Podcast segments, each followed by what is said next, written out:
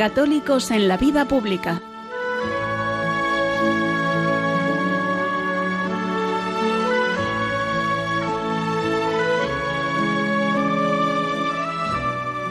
Un espacio dirigido en Radio María por Luis Zayas.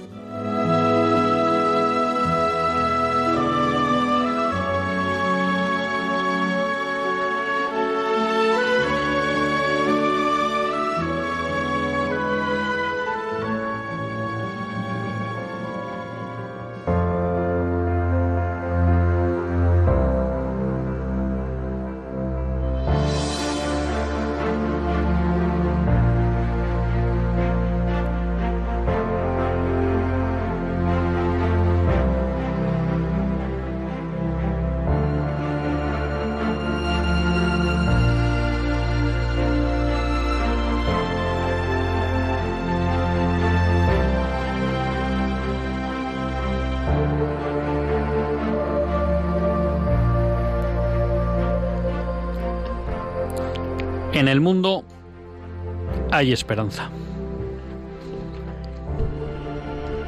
El mundo tiene esperanza porque hay un corazón ardiente.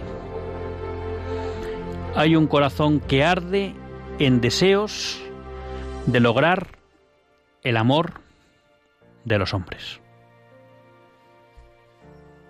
Ese me atrevería a decir que es el gran mensaje de la película Corazón Ardiente. Una película que nos enseña la historia de la devoción al Sagrado Corazón.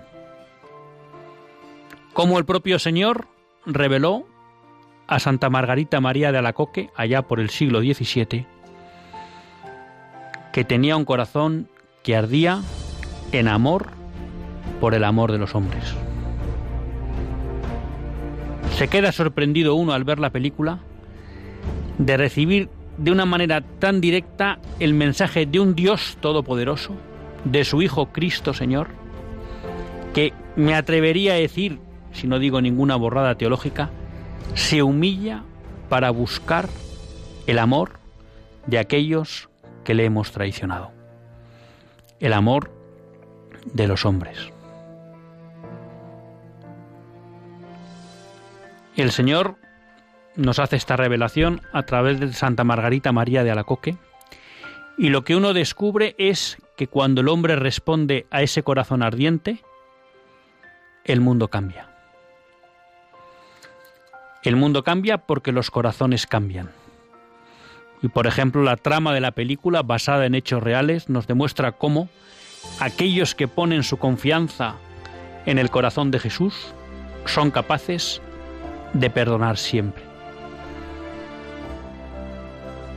La película también nos enseña cómo esa devoción al Sagrado Corazón de los primeros viernes de mes, práctica tan olvidada en nuestros días y por otra parte tan actual y tan necesaria hoy, nos muestra cómo el Sagrado Corazón nunca deja a aquellos que confían en Él y grandes son las promesas que hace a aquellos que cumplan con esa devoción de los primeros viernes. En la película también descubrimos que la devoción al Sagrado Corazón es algo serio. No es un juego para niños. Porque descubrimos cómo un presidente de Ecuador, García Moreno, que es el primer presidente que consagra una nación al Sagrado Corazón, pagará con su vida tal acto. Y cómo, una vez más, la masonería y las fuerzas secretas le condenarán a muerte por haber tenido la osadía de poner en el centro de su nación al Sagrado Corazón de Jesús. Esto era algo que ya había predicho una española, María Jesús Torres, ¿qué pasaría?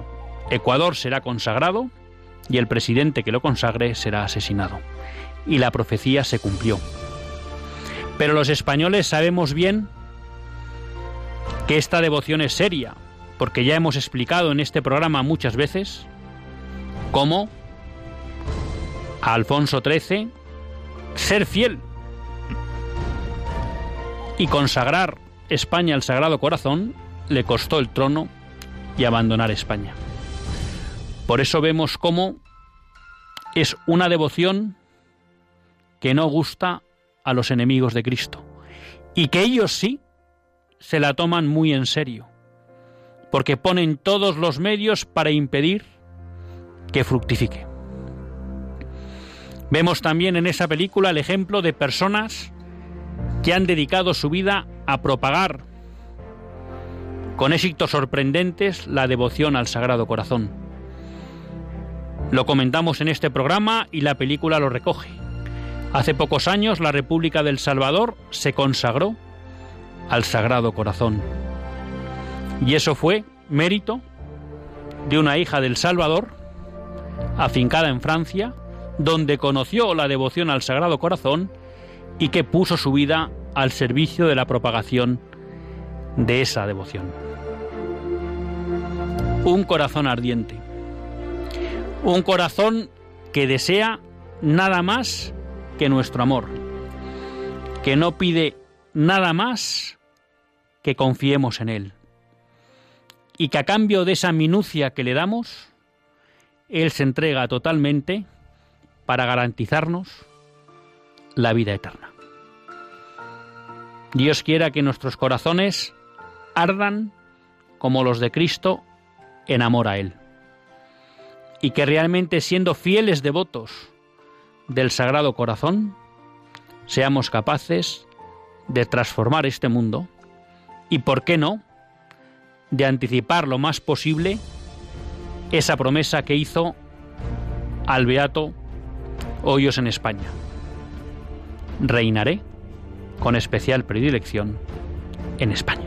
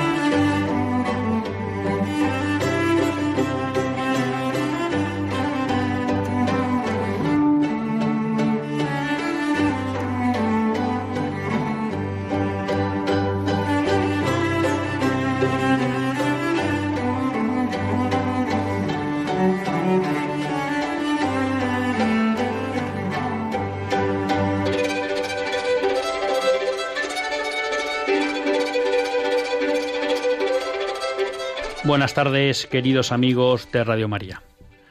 Un lunes más volvemos fieles a la cita con todos ustedes en los estudios centrales de Radio María.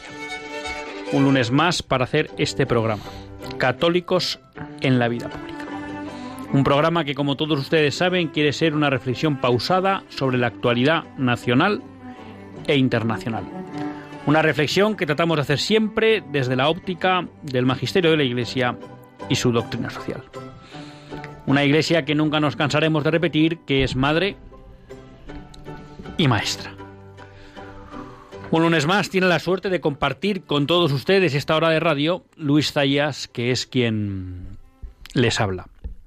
Y hoy, pues en compañía de un buen amigo y ya pues viejo conocido de todos ustedes, que no es otro que Alfonso Mayo. Buenas tardes, Alfonso. Buenas tardes, Luis. Buenas tardes a todos. Y muchas gracias por estar aquí un lunes más con nosotros. Como todos ustedes ya saben, Alfonso es abogado, abogado en ejercicio y como todos los abogados de este programa, pues abogado de, de prestigio.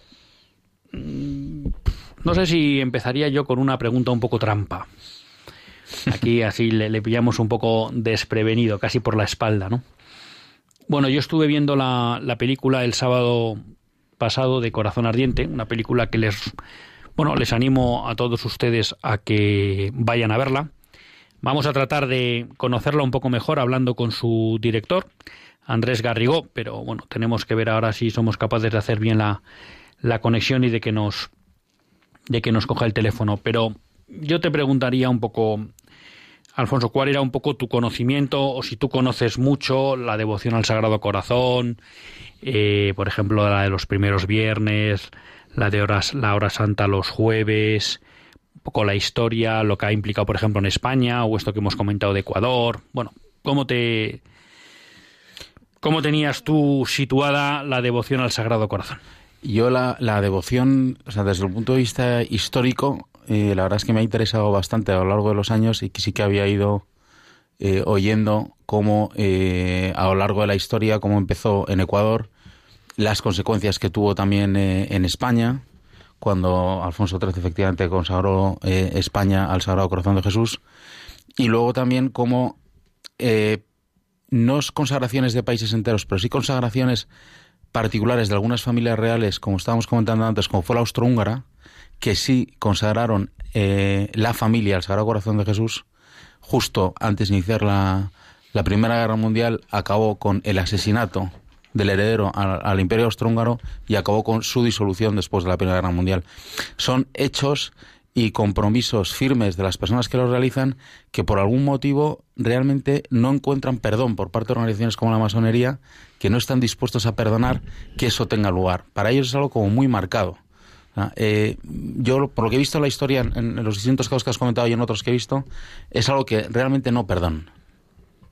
No, ahí es, allí es muy llamativo y, yo les invito a todos ustedes a, que vean la película, pues por muchas razones, ¿no? Eh, en primer lugar, porque es una película agradable de ver.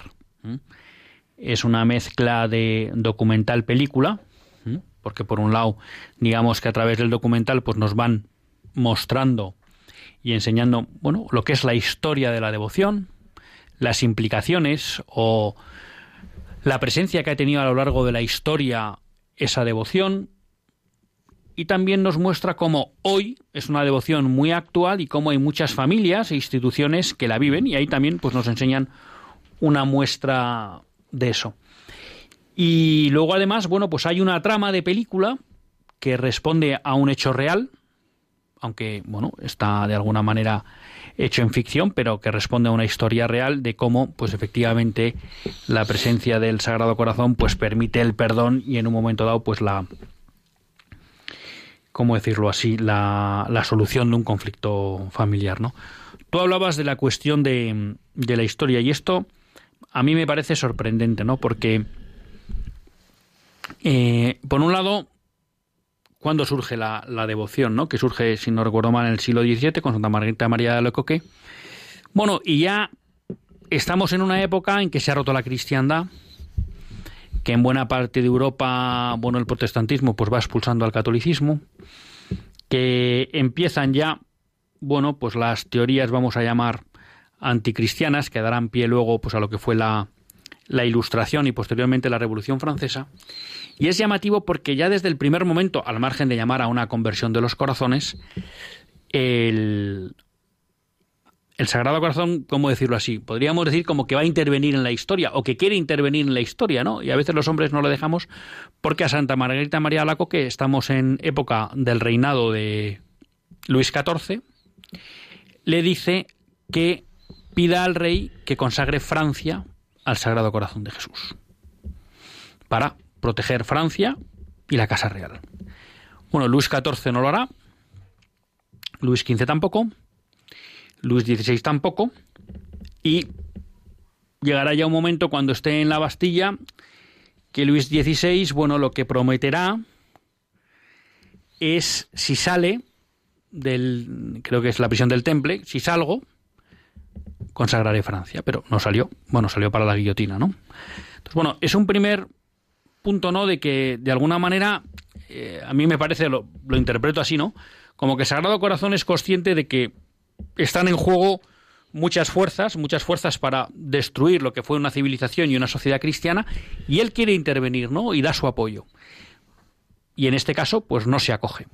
Está la cuestión que tú, eh, bueno, que comentábamos de García Moreno, presidente católico de Ecuador, es el primer presidente que consagra un país al Sagrado Corazón y eso le cuesta la vida dos años después, saliendo además de la catedral de, Ecuador, cuando de la catedral de Quito, perdón, cuando cuando había estado haciendo adoración. Eh, sabemos también cómo en España, aquí lo contó Alberto Bárcenas, hubo tres consagraciones al Sagrado Corazón, ya la última en el Cerro de los Ángeles, como de una manera ya pública, para consagrar la nación, y bueno, como pues hubo una delegación de la masonería, pues que le anunció a Alfonso XIII que en otras cosas esto le costaba el trono y abandonar España.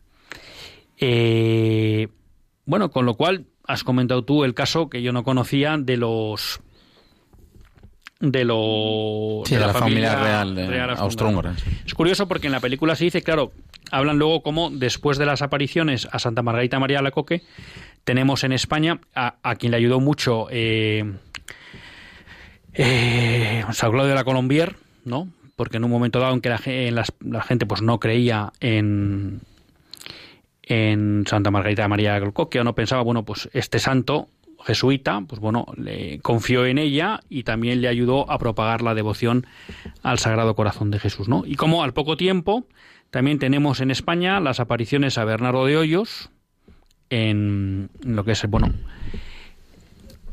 y que le promete que reinará especialmente en España, ¿no? Y es curioso porque en, el, en la película se ve como prácticamente todas las naciones que han consagrado, se han consagrado al Sagrado Corazón de Jesús, son lo que era España, la hispanidad, en ese momento de las apariciones a Bernardo de Dios, ¿no? Con lo cual, con toda Sudamérica, entonces son todo naciones iberoamericanas con España a la cabeza. Aunque la primera, ya digo, hubo varias naciones iberoamericanas que se consagraron antes que la propia nación española, ¿no? O sea que ha tenido una, es una devoción que parece que no, pero ha tenido una presencia muy presente en la historia, vamos a llamar, política de las naciones, ¿no? Que a veces tendemos a pensar como que esto de la vida sobrenatural como que no se concreta y que no tiene peso en la vida de las naciones, ¿no?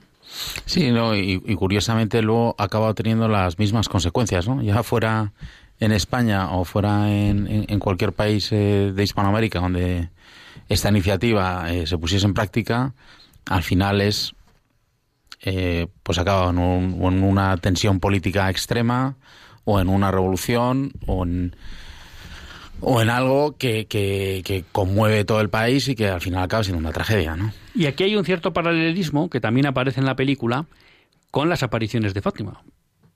Porque si es verdad que Santa Margarita María que recibe el mandato de pedir a Luis XIV que consagre Francia al Sagrado Corazón de Jesús, pero es verdad que vamos a llamar las consecuencias de no hacer eso, pues se verán casi ciento y pico años después. después. Bueno, realmente en Fátima el mensaje es similar, hay que rezar y consagrar Rusia para que no extienda sus errores. Ahí tampoco pues se tomó en serio, a lo mejor con la rapidez de vida, eh, lo que la petición de la Virgen y de alguna manera, bueno, pues vimos cómo Rusia extendía sus errores por el mundo, ¿no?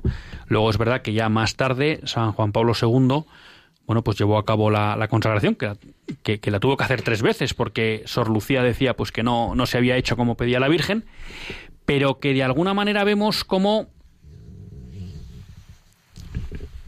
el mundo sobrenatural, por hablar así, el Señor, la Virgen, asunta al cielo, no se olvidan de nosotros, ¿no? Y vienen a las realidades concretas, vienen, me atrevería a decir, a tratar de resolver problemas vamos a llamar, políticos o ideológicos que van a acabar llevando a la humanidad pues a una, porque también anuncia la Segunda Guerra Mundial si los corazones no se convierten, ¿no? O sea que eh, a mí me parece eso eh, muy interesante porque el otro día leía también un, en un libro, y era una idea que me gustaba, ¿no?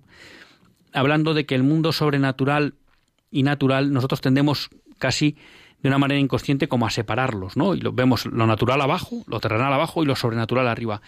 Y este libro, que es ahora no me acuerdo dónde lo leí, lo que venía a decir, no, está todo unido, ¿no? De hecho, nosotros sabemos que por la misa el cielo se une a la tierra, ¿no? En la misa, ¿no? Entonces, y esto también lo hablamos el otro día con un, con un sacerdote en casa, ¿no? Entonces, que de alguna manera el mundo sobrenatural y natural están superpuestos. La diferencia es que uno lo vemos y otro no lo vemos. Y me parece que tanto las apariciones de la Virgen en Fátima como en otros lugares, como lo que es y lo que pide la devoción del Sagrado Corazón, es que realmente ese mundo sobrenatural que está aquí implicado se quiere implicar en que nuestra vida no se pierda, ¿no? Claro, es que eso eh, está íntimamente ligado con algo que hemos comentado varias veces, ¿no? Es es imposible disociar eh, el espíritu de, lo que sería el cuerpo, o sea, en tanto en cuanto, o sea, la, la premisa fundamental y principal de, todos los cristianos es que somos todos hijos de Dios. Entonces, a partir de ahí, intentar disociar lo sobrenatural de lo natural, pues lo único que te lleva es, las teorías que han ido llevando a lo que es de todo el materialismo. Es decir, eh, es cierto que Jesucristo decía a, a César que es de César, Dios, lo que es de Dios, pero no con esa perspectiva con la cual han intentado pararse algunas personas de intentar disociar y llevar eh, la espiritualidad única y exclusivamente a, un ámbito muy privado para eh, tenerlo como encapsulado y separado del resto. ¿no? Claramente es una eh, forma parte ambos mundos de, de, la, de la persona humana, puesto que están concebidos como algo divino desde, desde el origen. Mira, ahí, eh, y luego podemos seguir comentando otros aspectos de la devoción al Sagrado Corazón, si somos capaces de contactar con Andrés Garrigó, y si no, bueno, pues retomamos nosotros el tema.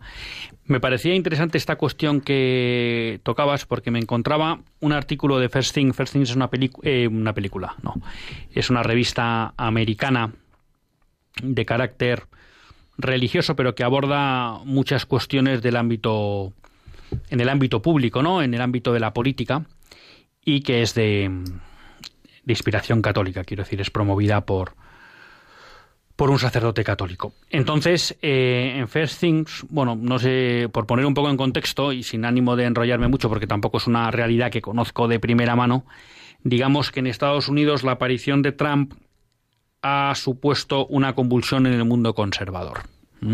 Digamos que el mundo conservador había venido funcionando desde los años 60 con una lo que llamaban una gran coalición que había permitido pues reunir a personas vamos a llamar a los católicos o personas con una matriz de pensamiento cristiano, a los libertarios, a los defensores del libre comercio, a los defensores del Estado pequeño. Bueno, era una cierta amalgama de, de corrientes distintas, pero que habían encontrado tres, cuatro puntos de apoyo. Fundamentalmente, yo me atrevería a decir que era el libre comercio y por tanto la apertura de fronteras, impuestos bajos, Estado pequeño y defensa de las libertades individuales.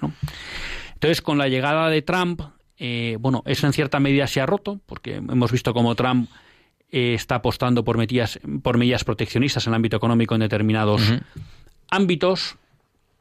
Por otra parte, eh, está promoviendo muy claramente una agenda provida, que no es que esa gran coalición la despreciaría, pero no era uno de los elementos comunes o los que se hacía, sobre los que se hacía fuerza, ¿no? Y está empezando a surgir un debate de, bueno, es verdad que habrá que construir un nuevo, una nueva coalición conservadora, ¿no? Porque dicen, esto se ha roto con Trump, ¿no? Y hay gente que lo que está empezando es a decir, bueno, sí, pero no puede ser a costa de renunciar a los principios antropológicos básicos, ¿no? Que podrían ser los principios no negociables de Benedicto XVI, que uno es eh, la defensa de la vida, la defensa de la familia, la libertad de educación y el bien común. Y ahora me apunto a este último aspecto, ¿no? ¿Por qué? Eh, lo hemos comentado muchas veces en el programa y va un poco en la línea de lo que estabas comentando ahora, Alfonso, yo creo, ¿no?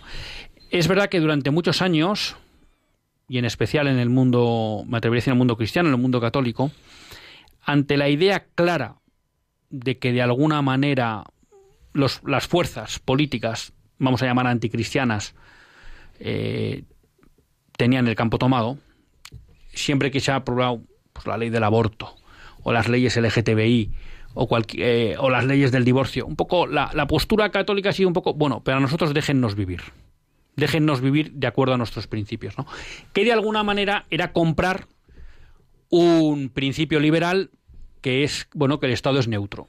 Y por tanto el Estado lo que tiene que permitir es que todo el mundo viva como quiera y simplemente intentar que no haya conflicto entre esas diferentes. Entonces, de alguna manera, pues las leyes podían ser inmorales, pero si respetaban que otros no vivieran, el típico argumento de, bueno, yo apruebo el aborto, pero no te obligo a abortar. Yo apruebo las leyes LGTBI, pero no te obligo. Bueno. Y entonces en Estados Unidos está empezando a haber un giro en que ya no se está, sobre todo a nivel de, de estados, en que ya no se está empezando a discutir déjeme mi ámbito de libertad y no me imponga su visión ideológica, sino que están recuperando ese concepto del bien común, que es algo que había desaparecido y que había disociado los principios cristianos de la vida política, porque parecía que los principios cristianos no podían estar en la política porque parecía que era imponer algo. ¿no?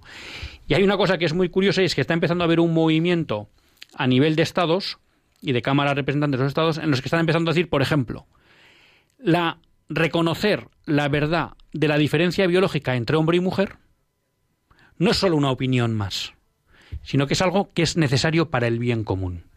Es decir, porque como es defender la esencia de la naturaleza de los hombres, entonces están empezando a proponer leyes, no que lo que piden es no me imponga la, ideología LGTBI, sino, oiga, hay verdades que hay que promover desde el ámbito público, porque son necesarias para construir el bien común.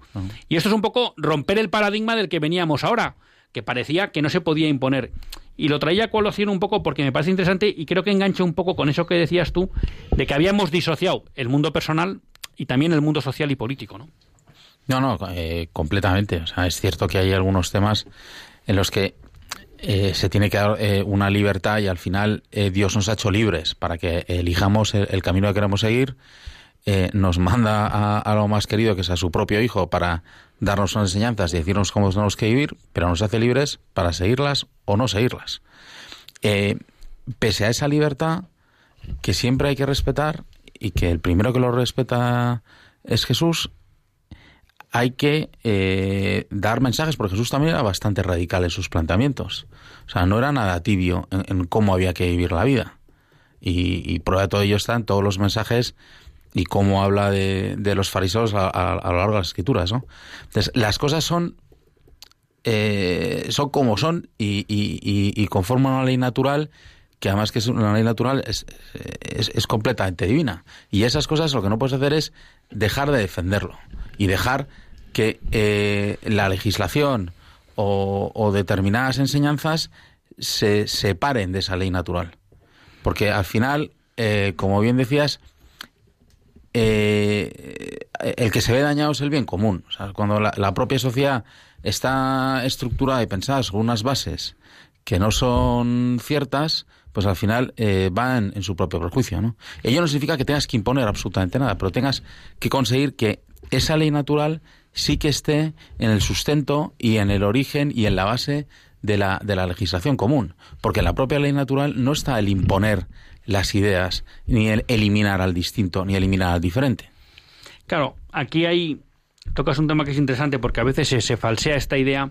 Claro, en el fondo lo que está recogiendo este debate que parece que se está replanteando de nuevo en Estados Unidos es que no es tan importante en el, a ver, en el sentido de decir la libertad como la verdad, ¿no? O sea, que para la construcción del bien común, como tú planteabas, un primer paso es proteger la verdad y además luego, hombre, garantizar la libertad de las personas, ¿no? Mientras que ahora hemos vivido en un paradigma que lo que ponía en primer lugar era la libertad, olvidándose de la, de la verdad, ¿no? Bueno, ya no solo la libertad, incluso la voluntad. Bueno, la voluntad por encima. Una libertad sin límites, ¿no? Pura autodeterminación. Entonces, y a veces se hace esa trampa que tú estabas planteando un poco, decir, bueno, es que parece que si usted entonces desde las leyes defiende alguna concepción, entonces es que ya impone, no hay caridad. Bueno, entonces, hombre, yo creo que aquí hay que recordar dos cosas, ¿no? La primera caridad es recordar la verdad de las cosas, porque al final si a la gente no le recordamos la verdad, pues no estamos siendo caritativos con ellos, ¿no? Y luego otro planteamiento que tú, que dices es, oiga, el hecho de que como Estado yo defienda la verdad, en este caso biológica, de que hay una diferencia entre hombre y mujer, y por tanto impida que ese tipo de enseñanzas contrarias como la ideología de género estén presentes en la educación o en las leyes, bueno, no necesariamente implica que yo a usted le esté limitando, pues que si en un momento dado no, no comparte esa visión y no y no quiere vivir la sexualidad acorde a esa visión del hombre, eso necesariamente suponga que usted comete un delito penal y que esté en la cárcel y demás, ¿no? O sea, que son cuestiones distintas, pero claro, hay un previo que es necesario y es que hay que proteger al común de la sociedad y por eso como tú planteabas no caben leyes que contradigan la ley natural. Otra cosa será que todo eso implique que actitudes contrarias o comportamientos contrarios a esa ley natural necesariamente sean un hecho delictivo, ¿no? Que son dos cuestiones distintas. Pero a veces nos hacen el debate al revés, ¿no? Parece que si usted defiende una posición, necesariamente va a conllevar que la posición contraria sea un delito. Y no tiene por qué ser así. Simplemente es una posición que, como no es verdadera, pues no goza del derecho a que sea promovida desde las instituciones públicas, ¿no? Que tienen el deber de garantizar el, el bien común. Yo creo que vamos a dejar a nuestros oyentes que recuperen un poco el aliento y seguimos con algunas noticias del ámbito internacional que nos demuestran o nos devuelven a esa pelea que de alguna manera en la película Corazón Ardiente se hace muy visible entre las fuerzas del bien y las fuerzas del mal.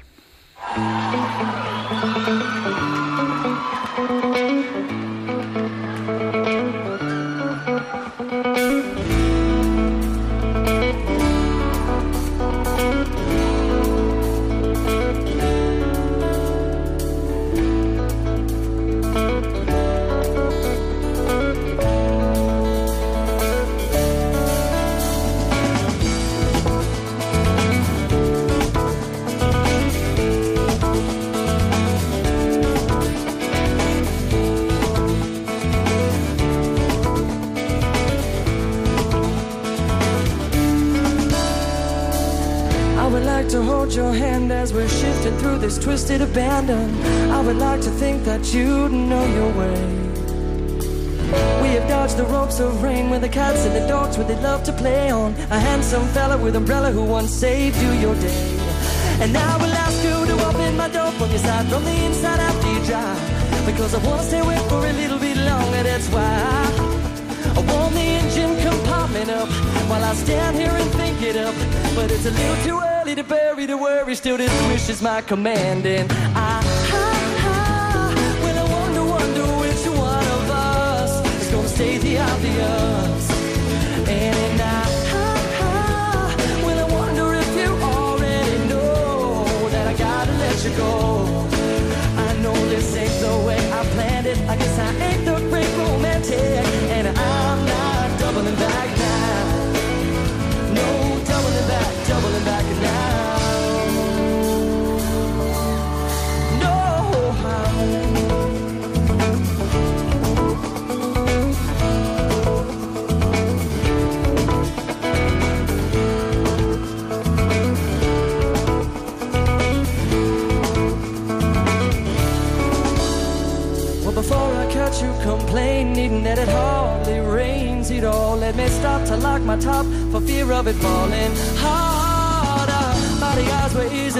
our scars of where the war was waged on words that we heard as a joke. How did it drown our love? Oh, love. When it rains, it's sure to pour. But when I look in your eyes, I fear I won't see surprise that I'm not doubling back and I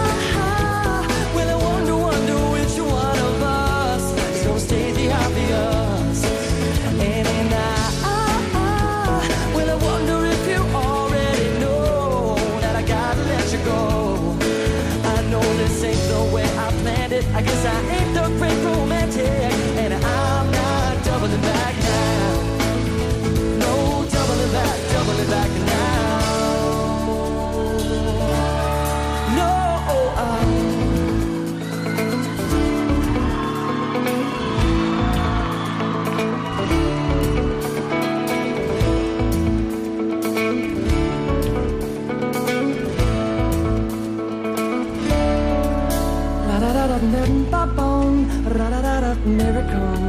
The drop of rain therefore hit my tongue, and that's why I love you all.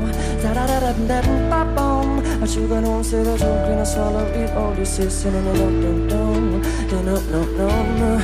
You see there ain't no ain't no way I planned it. I guess I ain't a great romantic, and I'm not doubling back now.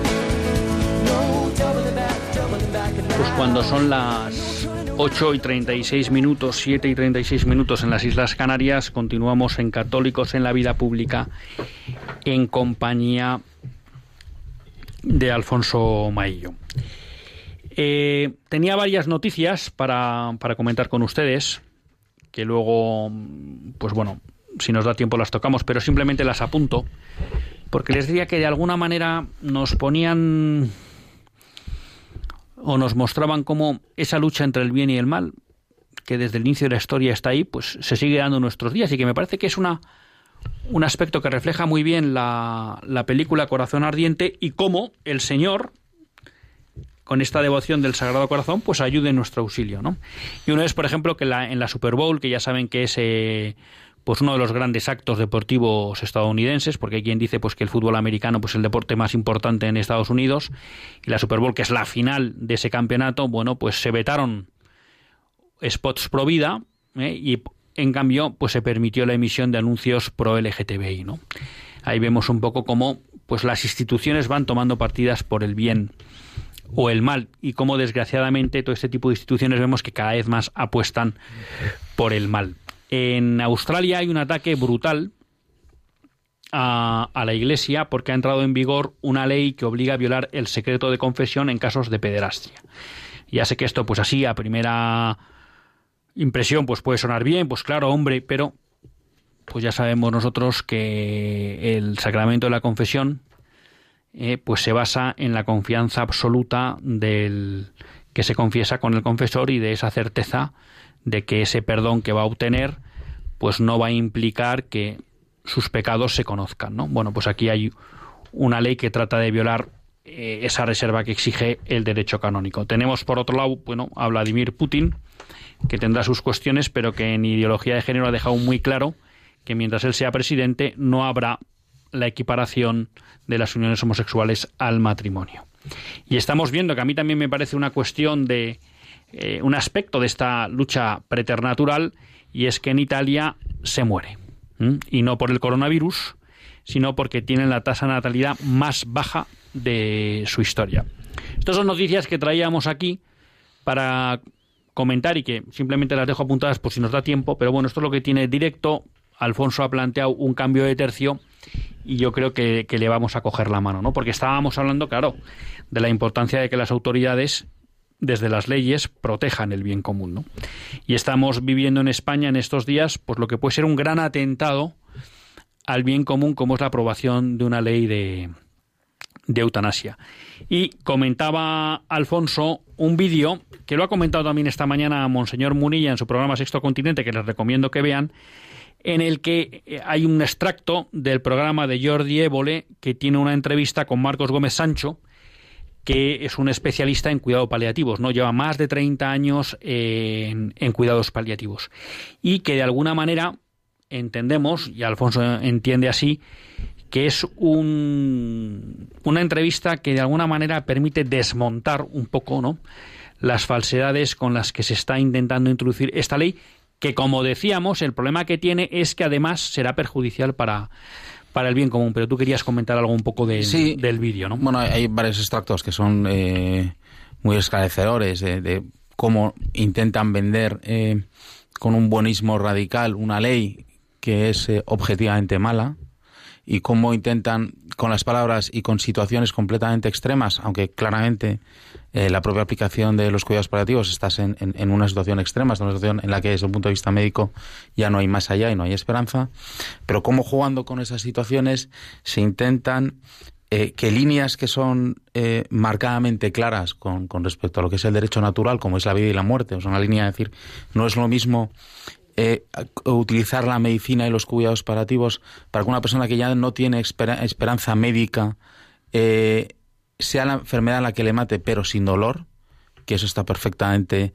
eh, dentro de lo que sería la ley naturales, como la medicina, los avances en medicina desde el punto de vista farmacológico y de los cuidados paliativos ayudan a que esa persona que tiene esa enfermedad que es incurable eh, no tenga por qué sufrir de forma innecesaria, como esa situación eh, eh, Jordi Herbole en, algunos momentos de la entrevista la intenta confrontar e intenta que el médico le, ven, le, eh, le, reconozca, hombre, si al final estás dando una sedación fuerte a una persona porque ya no puede aguantar muchos dolores, eh, pero sabes que eso ya no tiene ningún tipo de esperanza y que, es, y que esa persona va a fallecer en cuestión de horas, ¿qué diferencia hay entre que el médico que ya sabe que eso va a pasar por la experiencia que tiene, no le dé ya una un fármaco distinto que realmente ya termine con la vida. ¿no?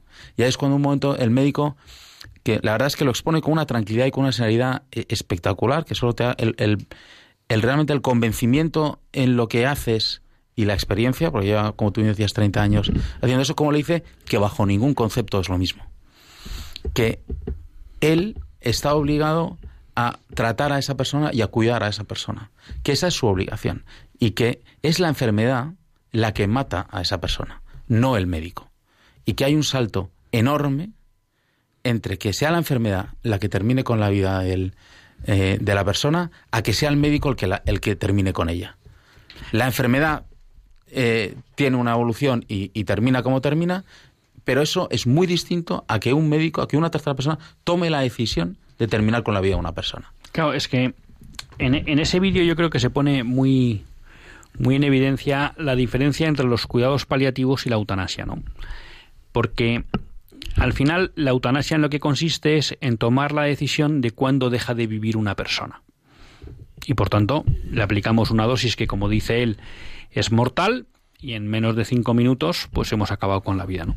Mientras que los cuidados paliativos, que yo creo que lo dice él al principio del, del vídeo, cuando le preguntan que los cuidados paliativos, en el fondo es un acompañamiento en el tramo final de una vida, respetando la evolución lógica de esa enfermedad, pero acompañando a ese enfermo para poder sobrellevar el sufrimiento físico, que normalmente es el dolor, y el sufrimiento espiritual, que también se da muchas veces ante ver que uno, bueno, pues se acerca a ese momento definitivo de su vida, ¿no? Y claro, es muy muy ilustrativo el, el diálogo que tú comentas, porque claro, al final, eh, en la línea que tú dices, claro, Jordi Évole parece plantear decir, bueno, ¿qué más da sedarle si ya se, se, entiende que hay que dar una sedación paliativa porque, porque bueno, pues porque a lo mejor está muy nervioso, eh, está con mucha angustia y en el fondo como se acerca el momento final, pues debe vivirlo tranquilo.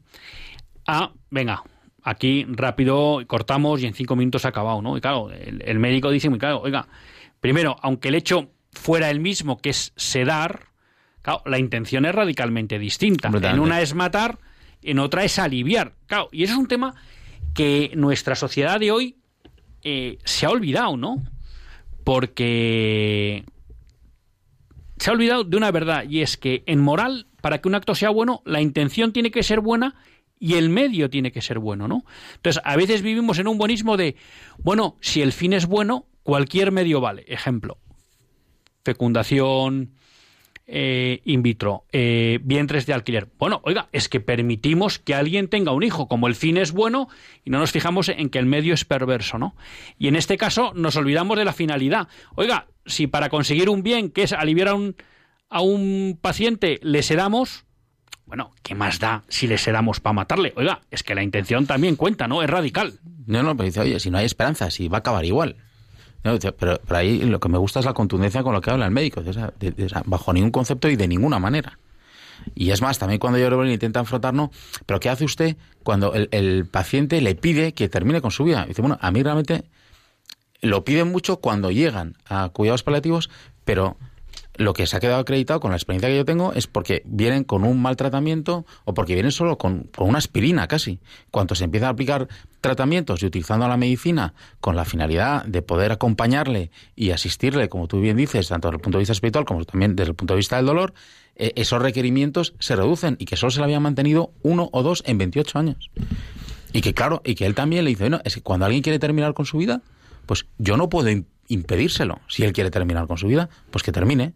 Lo que no me pueden obligar es a mí es a hacerlo. Porque mi compromiso deontológico es justo el contrario. Claro, ahí abordas un tema, pero antes, para ser fiel con nuestros oyentes, les recuerdo que si tienen interés en participar en el programa, para hablar de lo que hemos venido hablando hoy, o para cualquier otra cuestión o planteamiento que quieran hacer, nos pueden llamar al 91005-9419. 91005-9419. Eh, claro, y aquí es donde ves eso que estábamos planteando antes y que recuperábamos a partir de ese discurso que se estaba produciendo en Estados Unidos, ¿no? La importancia de las leyes para garantizar el bien común. Porque claro, este médico hacía un planteamiento que decía, hombre, aunque solo fuera en un plano meramente, vamos a llamar, técnico, ¿no? No parece que tiene sentido plantear una ley de eutanasia cuando, digamos que está haciendo como el, eliminando cualquier cuestión moral, ¿no? En un plan, no parece que tiene sentido plantear una ley de eutanasia cuando no están garantizados los cuidados paliativos. Porque claro, porque si mi experiencia como profesional es que en 25.000 enfermos que he tratado durante 30 años llegan todos, entre comillas, casi pidiendo la eutanasia y en cuanto uno le ayuda a soportar el dolor, el sufrimiento y también, bueno, pues espiritualmente que mejoren, ya todo el mundo se olvida de esa pregunta. Y solo, como decía él, he tenido dos, tres casos en 25 años que reiteradamente me lo han pedido. Claro, dice, hombre, parece que antes de abrir esta puerta deberíamos poner de verdad los la, cuidados inversión, la, inversión y el foco en los cuidados paliativos. Él viene a dar una cifra, ahora hablo de memoria, pero que mm. más o menos el 50% de los pacientes que necesitarían cuidados paliativos en España no lo reciben, ¿no? Y se pregunta por qué. Entonces, claro, el primero plantea esa cuestión. Entonces, claro, uno ya dice, o sea, que la ley nos va a abrir una puerta sin antes darnos un montón de medios que hacen que la gente no quiera abrir esa puerta. O sea, es decir, con la ley de la eutanasia nos están abocando a abrir una puerta que la gente, en cuanto le damos una alternativa, no, quiere, coger, ¿no? Entonces, claro, dices, oye, por un lado, que haya una ley como esta es desproteger al paciente. Es desproteger el bien común, por tanto. Y luego lo que él decía, oiga, es que si usted a mí como médico me obliga a, en vez de curar, aliviar o acompañar, matar, porque cuando, le, cuando le pregunta a Jordi Évole, bueno, pero ¿tú qué piensas desde el punto de vista ético de la eutanasia? Él dice, no, de una ética médica está mal, pero dice, no, pero también desde la deontología. O sea, en toda la historia de la medicina nunca ha estado justificado matar a un paciente, ¿no? Entonces, claro, vemos que también si hay una ley como esta, se desprotege la práctica médica, ¿no? Se deshumaniza la, la, práctica médica. Y eso es muy serio, porque que los hombres perdamos la confianza en aquellos, bueno, pues que tienen la vocación de sanarnos, esto para la vida social e, es muy problemático, ¿no? Sí, y luego además también tenemos que ser muy conscientes de, de, de los eufemismos y, y lo que y de cómo están construyendo el discurso, ¿no? Porque eh, eh, realmente se está hablando una ley, ya todo el mundo da por hecho que la ley existe y, no deja de ser real que, que esa ley todavía no está. O sea, no ha sido aprobado, no ha sido tratado. Aquí ya la gente ya lo da como el discurso como ya ha hecho. ya hay ley de eutanasia. Pero estoy seguro que si haces una encuesta en la calle, muchísima gente piensa que ya está aprobada y que está aprobada para casos extremos relacionados con la demencia senil, con el Alzheimer, con temas completamente terminales y que la gente ya piensa que está. O sea, nadie se va a oponer porque ya piensa que está cuando la ley no existe. Y es ahora cuando hay que dar la batalla. Y luego, sobre todo, la gente también tiene que ser consciente de que cuando abres ese melón, como siempre van a intentar abrirlo con eh, casos muy concretos y completamente radicales y extremos, no es en eso en lo que están pensando. Porque luego al final van a ir a lo general. Porque yo no me creo que todo este debate se quiera abrir para en todo momento mantener la libre decisión del paciente de decidir si realmente quiere acogerse o no. Porque aquí se está abriendo una puerta y luego no van a ser esos pacientes, sino que empezarán a decir que tendrá que ser un comité de médicos el que decida cuando una persona ya tiene un Alzheimer que no merece la pena tratarlo o que tiene una demencia senil que es completamente definitiva. Y estoy seguro que no van a, decir, van a requerir del consentimiento por escrito del paciente ni de la familia.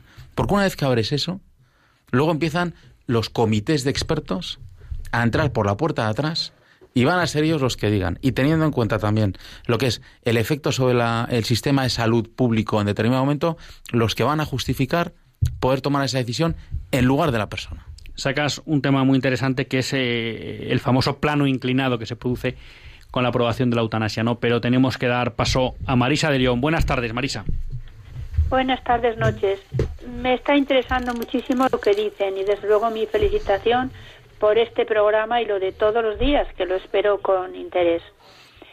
Y hoy me da pena hacer esta pregunta porque no tiene nada que ver con lo de hoy Y es que no me ha quedado claro en qué consiste o qué es exactamente la ley LGTBI y el PIN parental. Y la semana pasada quise preguntar, pero no hubo tiempo de hacer preguntas. Y si otro día pueden decir alguna cosa más, explicar un poco, porque porque algo he entendido, pero yo no soy capaz de explicárselo a nadie. Perfecto, Marisa. Voy a dar paso a. Muchas gracias por su llamada y por su cariñoso comentario. No se preocupe nada porque la pregunta es súper bienvenida, porque aquí todas las preguntas son bienvenidas y además creo que muy pertinente. Voy a dar paso a Roberto de Mejorada y luego le intento contestar. Y si no quedara claro, yo me comprometo a que el lunes que viene abordo la cuestión, aunque sea en cinco minutos, para poderme explicar un poco más amplio. Buenas tardes, Roberto.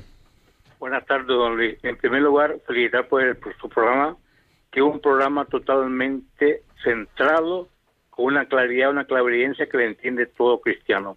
Es un programa que está escuchado por miles y miles de personas, porque esto está por los cinco continentes. Quiero decir al grano que sobre la eutanasia sabemos claramente que esto es simplemente quitar los viejos de en medio para reducir el presupuesto del Estado. La distancia más corta entre dos puntos y la línea recta, la distancia más, más fácil para quitar un ingreso o un egreso del Estado es la muerte. Y la muerte no está permitida más que por Dios. Como bien decía en el programa, la, la, la, vida tiene una evolución, la enfermedad tiene una evolución, eso tiene que continuarse y tiene que respetar. Otra cosa que quería decirle, me gusta mucho el programa porque en este programa se, se quita el respeto al temor que hay.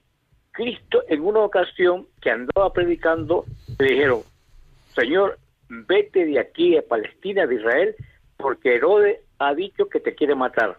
Y contestó claramente Cristo, dijo, dile a ese zorro que mientras yo esté aquí, yo predicaré el Evangelio. Por lo tanto, el Evangelio y la palabra de la, justicia y el amor que nos ha encomendado Cristo continuar para completar su obra, la tenemos que continuar, luchando si es posible dar la vida. No temer dar la vida, como decía el Señor, es preferible morir por la verdad que es Cristo antes que te quiten la vida.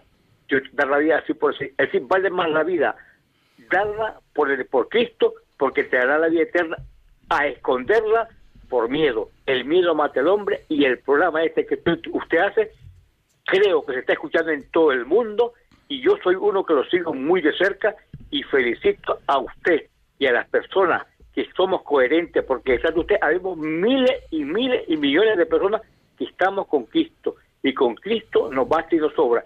Si la batalla no tenemos que nada, no tenemos que mentir, tener miedo ni mentir a nadie, porque Cristo es la cabeza, es nuestro líder y con Cristo mayoría aplastante. Pues Roberto, perdone que le corte, pero muchísimas gracias por su intervención. Eh, yo creo que hay dos, dos cuestiones que plantea y que son verdad. Una, eh, efectivamente es muy posible que con la aprobación de la ley de eutanasia se caiga en la tentación de tratar de, con criterios economicistas, eliminar determinadas vidas. Y mm, lo voy a ser sincero, ahora soy suave, digo caer en la tentación, porque yo personalmente, lo que pasa es que como no puedo dar nombres y tal, pero conozco médicos que ya sufren la presión ¿eh? de que no prolonguen cuidados paliativos porque eh, determinadas dependencias del hospital consideran que eso es muy caro y que hay que acortar. O sea, que eso que usted dice y que algunos se ríen cuando se plantea que va a ser una amenaza real cuando llegue la eutanasia, bueno, pues ya está pasando hoy sin ley de eutanasia, ¿no? Que con criterios economicistas se dice, oye, pero ¿para qué vamos a gastar una cama 15 días más si esto es... Y luego, bueno, pues lo de la valentía, pues bueno, como digo yo, hablar es fácil y lo que hay que pedir aquí es que recen, que recemos todos unos por otros, ¿no? Para que seamos fieles. Y ahí vuelvo al inicio del programa, ¿no? Yo creo que un instrumento privilegiado para conseguir esa fidelidad a Cristo, pues esa devoción al Sagrado Corazón. ¿Tú querías comentar algo, Alfonso? No, no, vamos, yo creo que ya. Eh. Eh, pues entonces, Marisa de León, no me he olvidado de usted y me comprometo a que el próximo lunes empiezo el programa hablando de el PIN parental y de las leyes LGTBI, a ver si soy capaz de explicarlo claro. Y si no ha quedado claro, usted vuelve a llamar y me pide que lo vuelva a explicar, porque ya Javier nos está diciendo que no hay tiempo para más. Aprovechamos también para dar la bienvenida a Marta, que me ha transmitido un cariñoso mensaje de su madre porque se incorpora con nosotros a la radio y agradecemos a su madre pues el comentario cariñoso. También a Alfonso por haber estado un lunes más fiel aquí con todos nosotros. Un placer, Hasta el Luis. próximo lunes, si Dios quiere. Que Dios les bendiga.